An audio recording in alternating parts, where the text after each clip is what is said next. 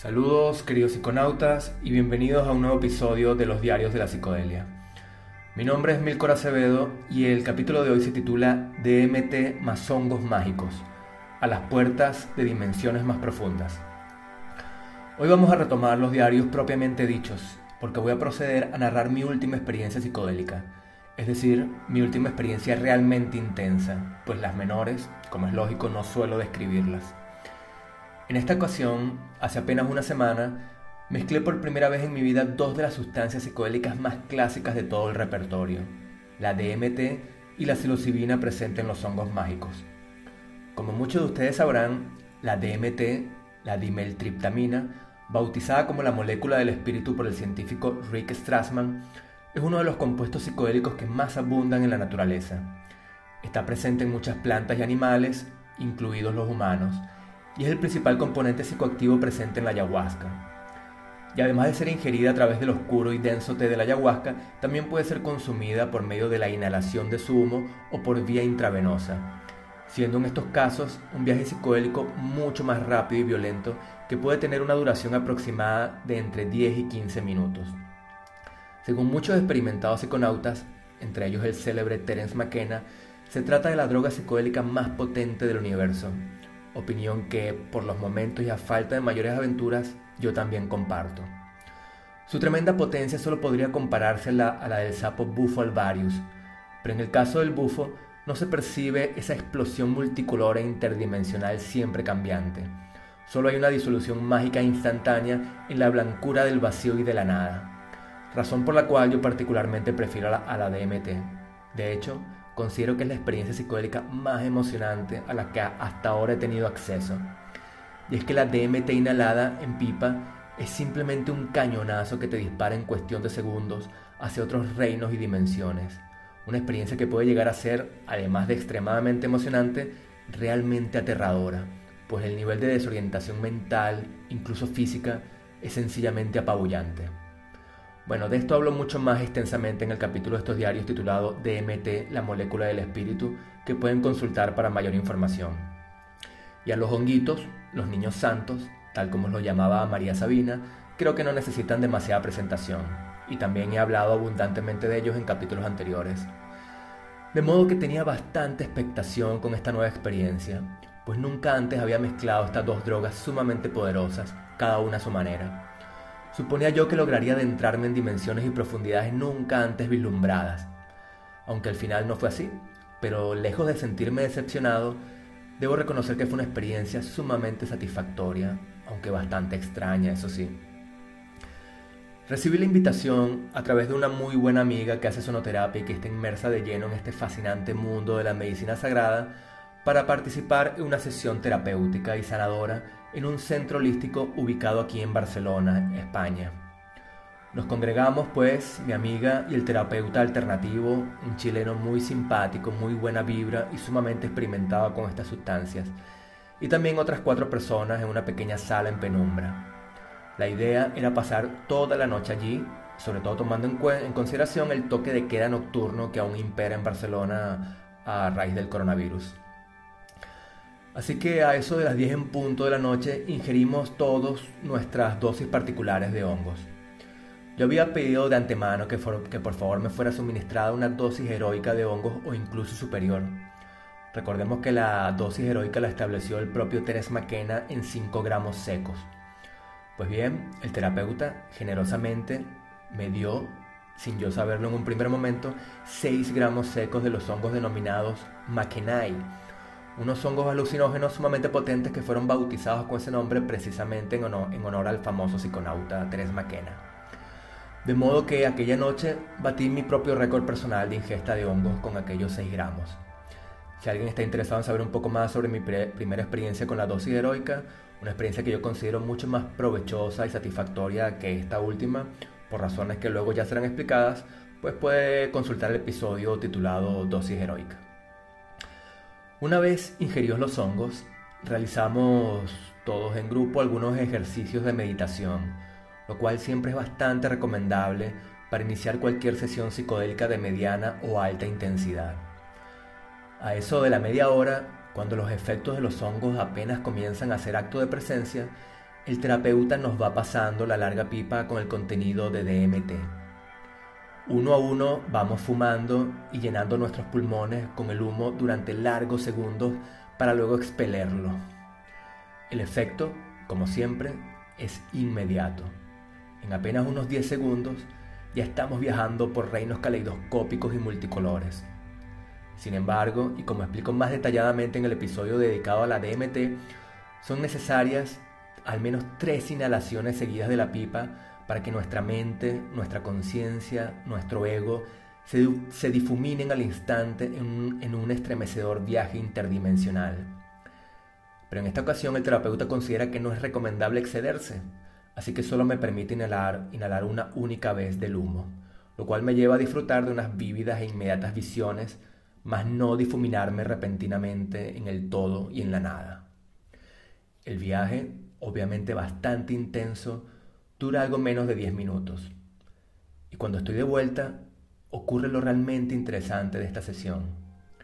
La desaparición de los fuertes efectos de la DMT coinciden con la irrupción de lleno de los efectos álgidos de los hongos que vienen de su vida. Ambos efectos se acompasan a la perfección. La transición es limpia y muy bien lograda.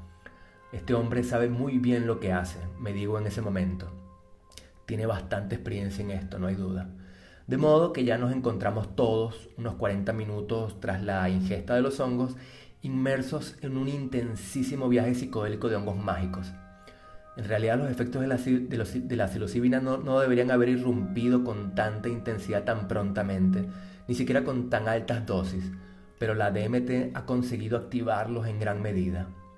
De modo que uno tiene la sensación de continuar de lleno en medio de un viaje de DMT, solo que un poco más ligero. Es sabido que todas estas sustancias se retroalimentan entre ellas, creando una especie de sinergia e intensificando entre sí los efectos.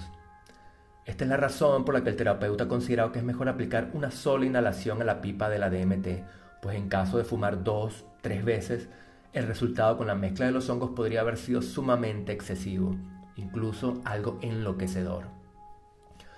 Pues bien, ya estamos todos de lleno en pleno viaje sideral, acostados todos, o más bien noqueados, sobre nuestras esterillas y tapados de pies a cabeza, yo al menos estoy así, tapados por una gruesa manta. Hay que recordar que en estos estados baja bastante la temperatura corporal, así que siempre es bueno tomar previsiones. Y entonces aquel hombre da inicio a la sesión musical, una sesión conformada por canciones sanadoras de tipo étnico sumamente intensas. Sonoridades tibetanas o hinduistas se mezclan con ciertos ritmos africanos pausados y con cánticos corales religiosos de tipo gregoriano. El nombre de un artista pude luego, tras la sesión, sacar en claro tras aquella apabullante avalancha musical que nos arrastró por extraordinarios reinos multicolores, Jonathan Goldman, el cual estamos escuchando de fondo en estos momentos.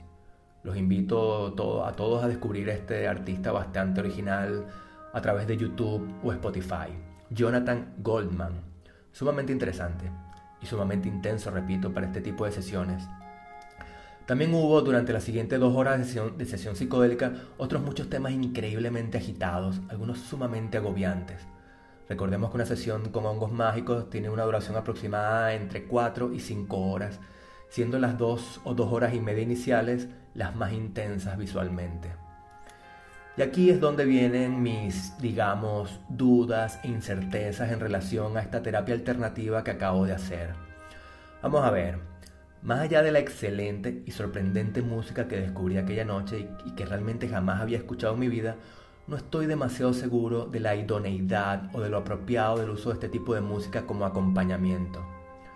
Jonathan Goldman era definitivamente lo más sereno y apaciguador que conseguí escuchar durante esas dos horas iniciales de viaje psicodélico súper intenso. De modo que tengo mis dudas sobre lo apropiado de músicas mucho más agobiantes, básicamente porque puede llegar a ser una experiencia algo estresante, incluso aterradora por momentos, sobre todo si no se tiene demasiada experiencia en estas lides. Un sinfín de terapeutas, todos ellos de las viejas escuela, claro, Recomiendan, por el contrario, hacer uso de música sumamente delicada, minimalista, piezas lentas o adagios de Bach o Mozart. Incluso recomiendan el completo silencio, para que así el participante no sea llevado o más bien arrastrado por la música a territorios ignotos donde pueda sentirse desorientado o vulnerable. Si los terapeutas de MAPS, la Asociación Norteamericana de Terapias Psicodélicas más célebre en estos momentos, hubiesen sido testigos de esta sesión, no tengo la menor duda de que la habrían censurado de cabo a rabo. En ningún caso habría podido ser aprobada por esta prestigiosa institución. Y ya que hemos mencionado varias veces a Terence McKenna, pues él mismo recomendaba hacer uso de la dosis heroica en completo silencio, que es lo que yo he hecho en ocasiones anteriores. Es verdad que este absoluto silencio, un silencio relativo, pues eres capaz de percibir las vibraciones y ciertas sonoridades del universo, la llamada armonía de las esferas, este silencio también puede llegar a ser en ocasiones aterrador, sobre todo si te encuentras completamente solo, lo cual ha sido mi caso en varias oportunidades. No hay duda de que la música te sirve de acompañamiento y de guía. Pero eso es precisamente lo que ocurre. La música, sobre todo a niveles algo agobiantes, te llevan a donde quiera. Sí, es verdad, te sientes acompañado y eso te brinda cierta seguridad, pero también te sientes como una mota de polvo llevado por doquier sin entender demasiado lo que está ocurriendo a tu alrededor. Las imágenes visuales son espectaculares y están en perfecta simbiosis con estas sonoridades, hay que reconocerlo. Como viaje psicodélico es insuperable, pero al menos en mi caso, poca cosa puedo obtener de ellas. El agobio sonoro no me permite adentrarme en las visiones, en las imágenes, sumergirme en ellas, explorar y extraer cualquier cosa de provecho o enseñanza de ellas, cosa que sí me ha ocurrido en ocasiones anteriores con absoluto silencio o con música sumamente serena. Digamos que son dos tipos de temores distintos. El temor, por un lado, a ser llevado de la mano de esta clase de música a través de visiones ancestrales en las que se alternan lenguajes o alfabetos ocultos e indescifrables, templos primitivos piramidales y ciertas presencias élficas, reptilianas, celestiales, demoníacas e incluso alienígenas, todo ello mientras carecemos de cualquier tipo de poder o control sobre este incesante y algo enloquecedor recorrido y por el otro, el temor de sentirte abandonado y solitario en medio del silencioso, pero al mismo tiempo vibrante espacio sideral, siempre infinito, eterno, superinteligente y ultrapoderoso. Yo particularmente prefiero lo segundo.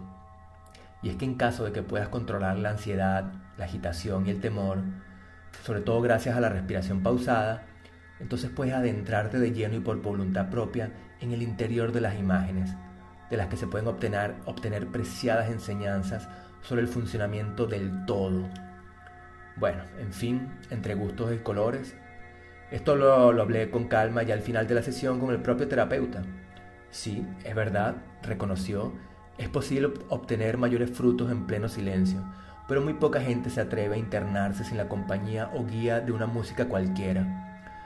Razón por la cual yo también considero que para personas no demasiado experimentadas, y sobre todo personas necesitadas de terapia o sanación, ya sea por traumas del pasado o problemáticas, o problemáticas circunstancias del presente, para esas personas hace necesaria la utilización de música como guía o acompañamiento, sobre todo de la mano de un terapeuta experimentado. Otra cosa es el tipo de música utilizada, y como ya mencioné, no estoy muy seguro de que esta fuera la más adecuada.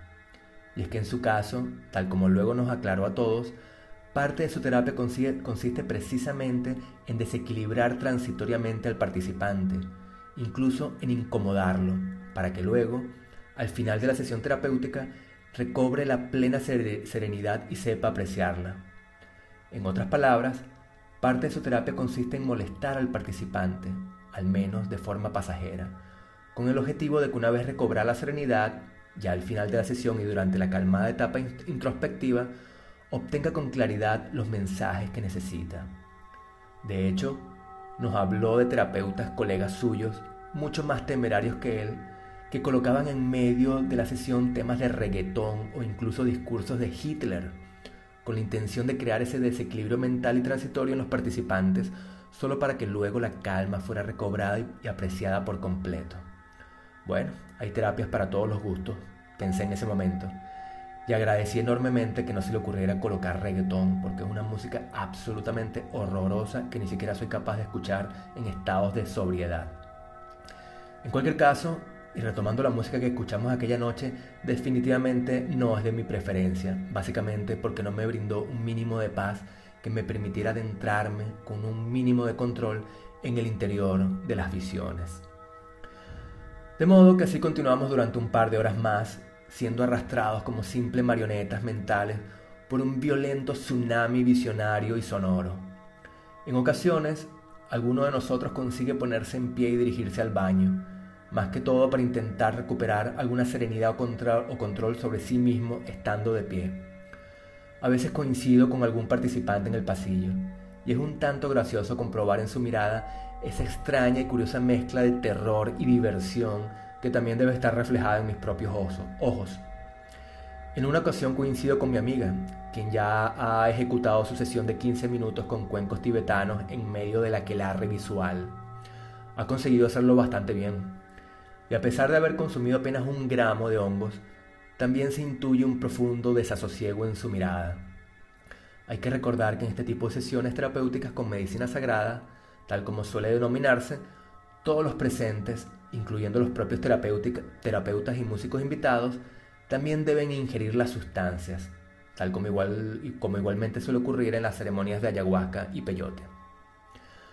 Así que voy de un lado para otro, sobre mi esterilla llevado por las sonoridades, algunas de ellas bastante tétricas y macabras. Hay temas que de alguna manera simbolizan el constante respirar unitario del universo, una especie de ciclo interminable y repetitivo de pura inspiración y expiración. Una de las razones por las que no puedo adentrarme en las visiones, tal como he conseguido hacer en ocasiones anteriores, es porque estoy completamente abducido, hechizado por esa música. Y aquí no hay meditación o respiración concentrada y pausada que pueda ayudarme. No, son varias horas de continuo estrés y agitación mental que impiden que pueda centrarme en el misterio de las visiones. De hecho, al día siguiente me daré cuenta de que muy pocas imágenes conseguiré atesorar en el recuerdo. Finalmente, hay un tema que brinda cierta paz.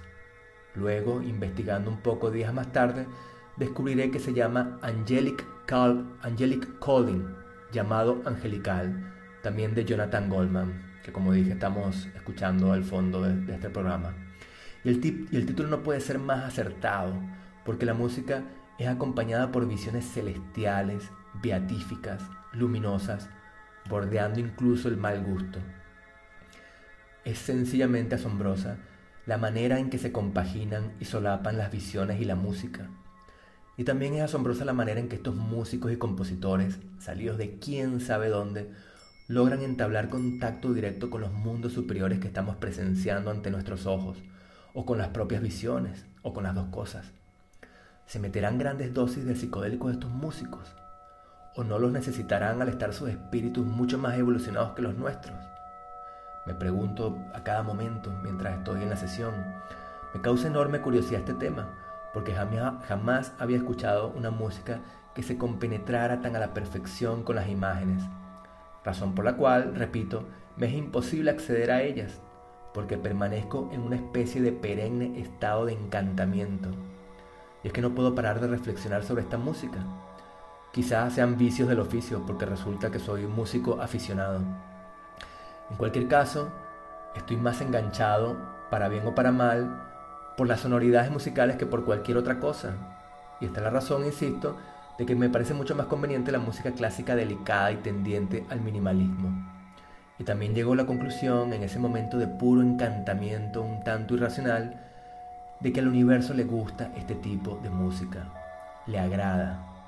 Pienso, no se trata simplemente de que el ser humano haya encontrado las armonías o frecuencias que agradan a su, a su oído, no, se trata más bien de que el ser humano ha descubierto las armonías y frecuencias que agradan al entero universo.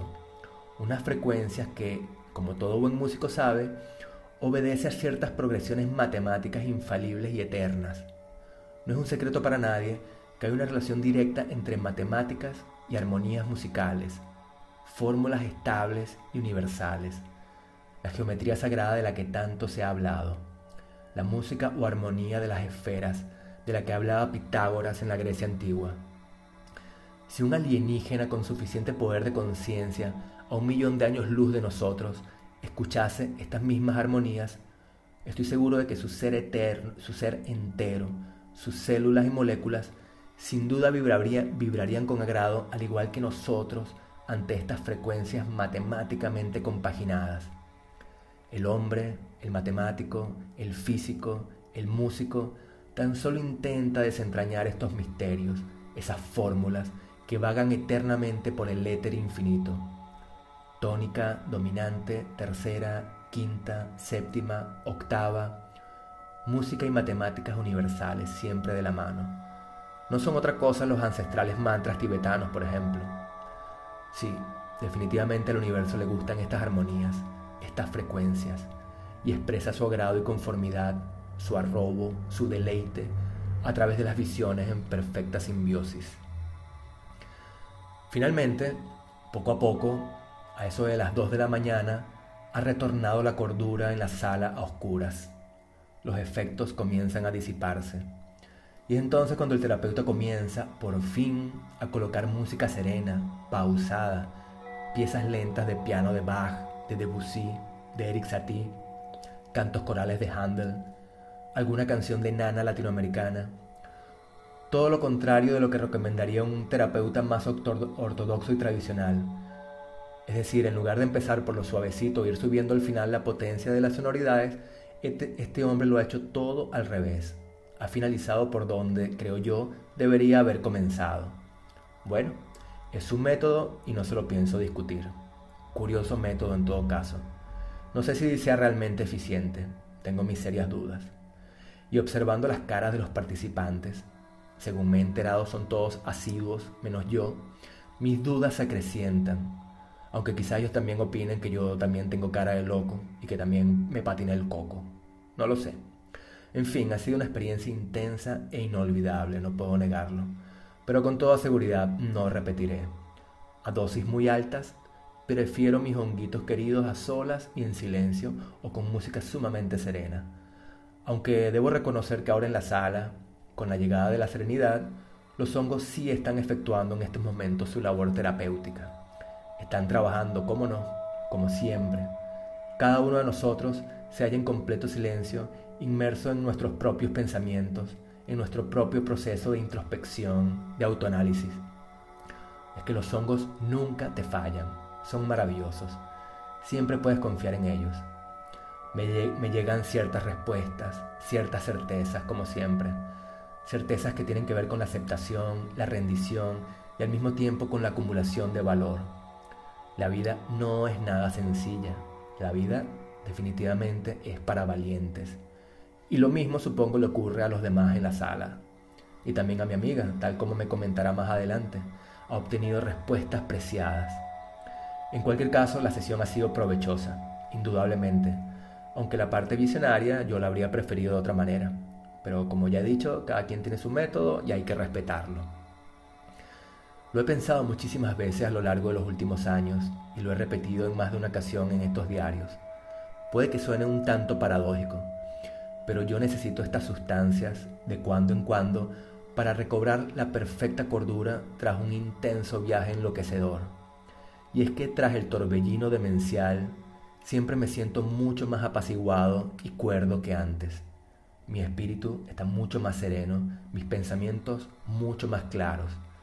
Y así le ocurre a la inmensa mayoría de quienes participan en esto, por supuesto enloquecer transitoriamente para estar plenamente de vuelta y sano a nivel mental. Aunque esto no ha terminado por la noche de hoy, no. A eso de las 3 de la mañana ha llegado el último turno de la changa, es decir, de la DMT. Aunque estamos todos tan vapuleados mentalmente tras una sesión tan intensa que apenas yo y otro chico a mi lado nos animamos a probarla por última vez. Y lo hago porque, bueno, básicamente porque estoy aquí. Para eso vine. Quién sabe cuándo volveré a tener la oportunidad de probar de nuevo la DMT. Así que me obligo a llenar de nuevo mis pulmones con el humo. Aunque lo que quisiera verdaderamente es simplemente descansar.